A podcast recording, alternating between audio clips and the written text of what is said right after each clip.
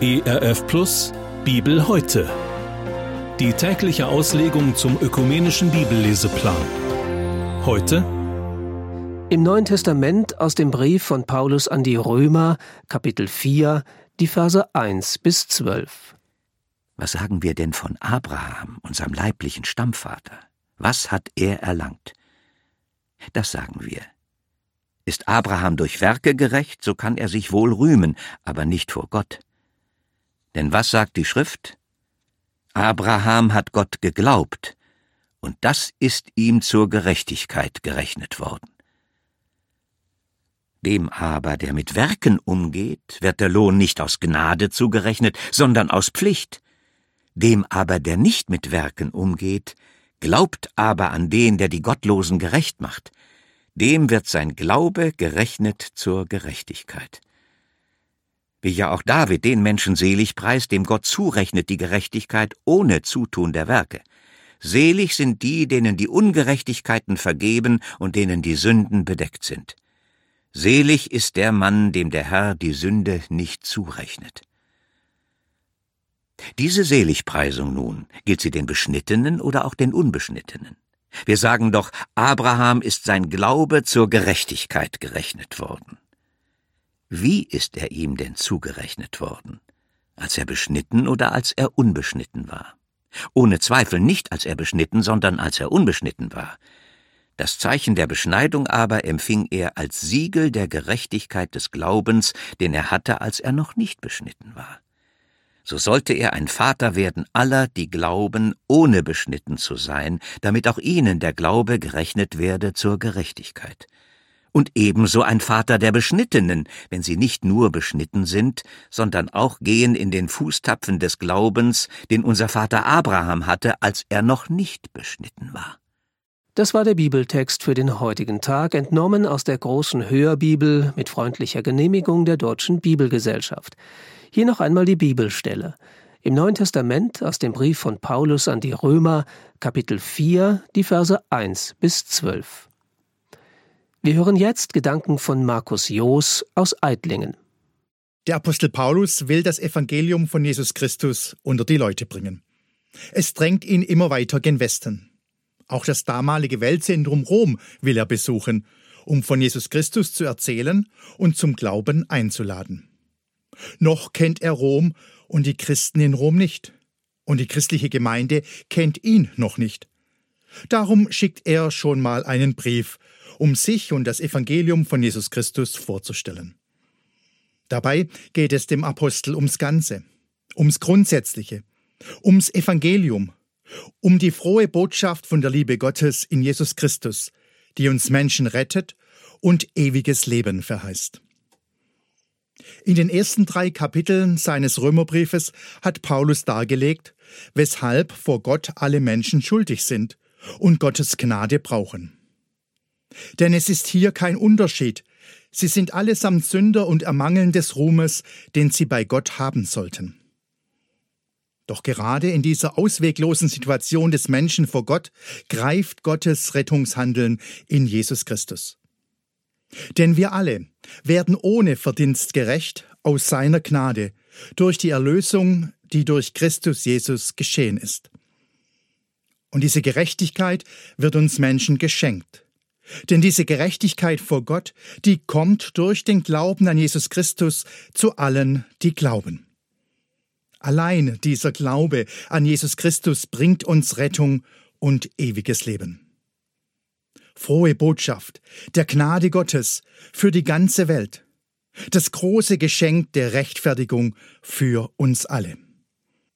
Paulus wendet im Römerbrief Kapitel 4 den Blick zurück ins Alte Testament, zu Abraham und David. Er stellt die Frage, ob und wie diese beiden wichtigen Identifikationsfiguren der Juden zu der Gerechtigkeit, die vor Gott gilt, fanden. Wenden wir uns zunächst dem Abraham zu. Auf Gottes Ruf hin macht er sich aus seiner Heimatstadt auf den Weg mit unbekanntem Ziel, in ein Land, das Gott ihm erst noch zeigen wird.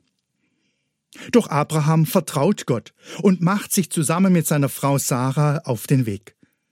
hin bis zu dem verheißenen Land. Über viele Jahre bleibt das Ehepaar aber kinderlos, der verheißene Nachkomme fehlt. Gott sieht den Kummer und erneuert seine Verheißung. Sieh gen Himmel und zähle die Sterne, kannst du sie zählen? So zahlreich sollen deine Nachkommen sein. Und die Reaktion Abrahams? Er glaubte dem Herrn, und das rechnete er ihm zu Gerechtigkeit. Allein der Glaube bringt's. Schon bei Abraham. Für Paulus gibt es zwei Optionen, sich vor Gott zu verhalten. Die erste Option ist, man beruft sich auf seine eigene Leistung, auf seine guten Werke. Das Problem ist, wenn man diese Option wählt, hat das Konsequenzen. Und zwar alle Werke kommen auf den Tisch, sowohl die guten Werke als auch die bösen. Eine einzige Sünde gegen Gott wiegt dabei so schwer, dass sich unsere Schuld ins Unermessliche steigert. All unsere guten Werke können dies überhaupt nicht aufwiegen. Von uns aus schaffen wir das nicht. Wir brauchen es anders. Darum stellt uns Paulus Gottes Option vor Augen. Gebt das Rechnen auf. Versucht erst gar nicht, durch eigene Leistung, durch gute Werke vor Gott gerecht zu werden, ins Plus zu kommen. Das klappt nicht. Setzt euer Vertrauen vielmehr auf Jesus Christus. Und er wird dafür sorgen, dass eure Sünden überhaupt gar nicht angerechnet werden. Dafür ist Christus ans Kreuz gegangen, um aus all unserem Versagen, aus all unserem Minus ein dickes Plus zu machen. So war das auch bei Abraham. Er hat an Gott geglaubt. Allein das zählt. Denn auch im Leben von Abraham war nicht immer alles in Ordnung. Etwa sein Zweifel an der Verheißung eines Sohnes und seine Notlösung mit Ismael, dem Sohn der Magd Hagar. Doch all dies zählt nicht. Allein das Vertrauen, sein Glaube wurde ihm zur Gerechtigkeit gerechnet. Denn dem aber, der nicht mit Werken umgeht, glaubt aber an den, der die Gottlosen gerecht macht, dem wird sein Glauben gerechnet zur Gerechtigkeit. Und wie ist es bei David? Dem König nach Gottes Herzen? David ist wie kaum ein anderer Mensch in der Lage, die von Gott angebotene Vergebung wertzuschätzen. Warum? Hätte Gott auf seinen Lebensweg geblickt, dann wäre die Bilanz äußerst ungünstig ausgefallen. Ehebruch, Mord, Verleumdung. David leidet unter den Folgen seiner Sünden. Darum kann er nur auf die Gnade und die Vergebung Gottes setzen und jubelt, dass Gott ohne Zutun der Werke sein Urteil spricht. Selig sind die, denen die Ungerechtigkeiten vergeben und denen die Sünden bedeckt sind. Selig ist der Mann, dem der Herr die Sünde nicht zurechnet. Schon David und Abraham können sich vor Gott nicht auf ihre Leistung, nicht auf ihr Tun berufen. Und wir auch nicht. Wir machen Fehler. Wir haben Zweifel an Gottes Weg mit uns. Wir nehmen manchmal falsche Abkürzungen, leben ohne Gott, gottlos und suchen eigene Lösungen. Was wir brauchen, ist Gottes Gnade und Vergebung. Denn wenn wir ihm vertrauen, an ihn glauben, dann vergibt uns Gott. Dann setzt er die große Brille der Gnade auf, die all unsere Fehler ausblendet. Denn wenn Gott auf mich sieht, dann sieht er in mir seinen Sohn, der für mich am Kreuz gestorben ist, der alles für mich getragen, weggetragen hat. Solche Gnade, solche Vergebung kann man sich nicht verdienen. Die kann man sich nicht kaufen. Diese Gnade kann uns nur geschenkt werden. Darum muss ich mir auch Gottes Gerechtigkeit nicht verdienen. Ich brauche an Gottes Güte nicht zu zweifeln. Gott ist immer da, für mich da, ganz unabhängig von meinem bisherigen Tun, von meiner Gottlosigkeit. Gott ist mir nahe. Er wendet sich mir ganz freundlich zu, ganz voraussetzungslos. Ich bin Nutznießer, ja Teilhaber an Gottes Gerechtigkeit. Der Himmel, das ewige Leben steht mir offen. Das ist das Evangelium. Das ist die frohe Botschaft in Jesus Christus. Ihm kann ich vertrauen und mein Leben bei ihm festmachen. In einem weiteren Gedankengang setzt sich Paulus mit der Beschneidung auseinander. Wieder am Beispiel von Abraham. Die Juden bezogen sich auf Abraham als ihrem Stammvater. Wir sind Abrahams Kinder. Wir sind das auserwählte Volk.